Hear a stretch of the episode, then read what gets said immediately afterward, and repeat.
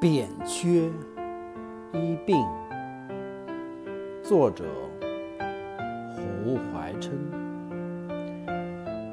扁鹊是古代著名的医生。一天，秦武王请他医病，扁鹊查视了一会儿，说道：“我可以把你的病除掉。”他们商议定了，预备到明天，再由扁鹊替武王医病。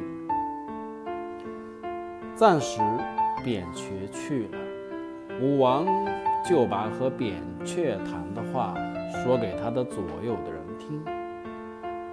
他们大惊道：“国王的病是在耳朵的前面，眼睛的下面。”倘经扁鹊把病除掉，国王耳朵不要变聋了吗？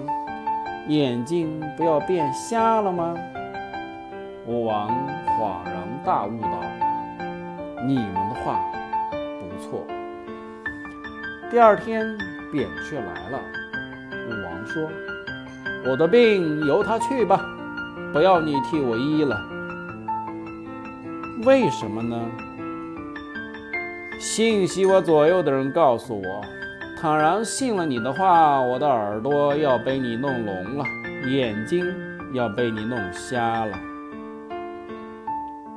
扁鹊知道秦武王误信了左右的话，他感叹道：“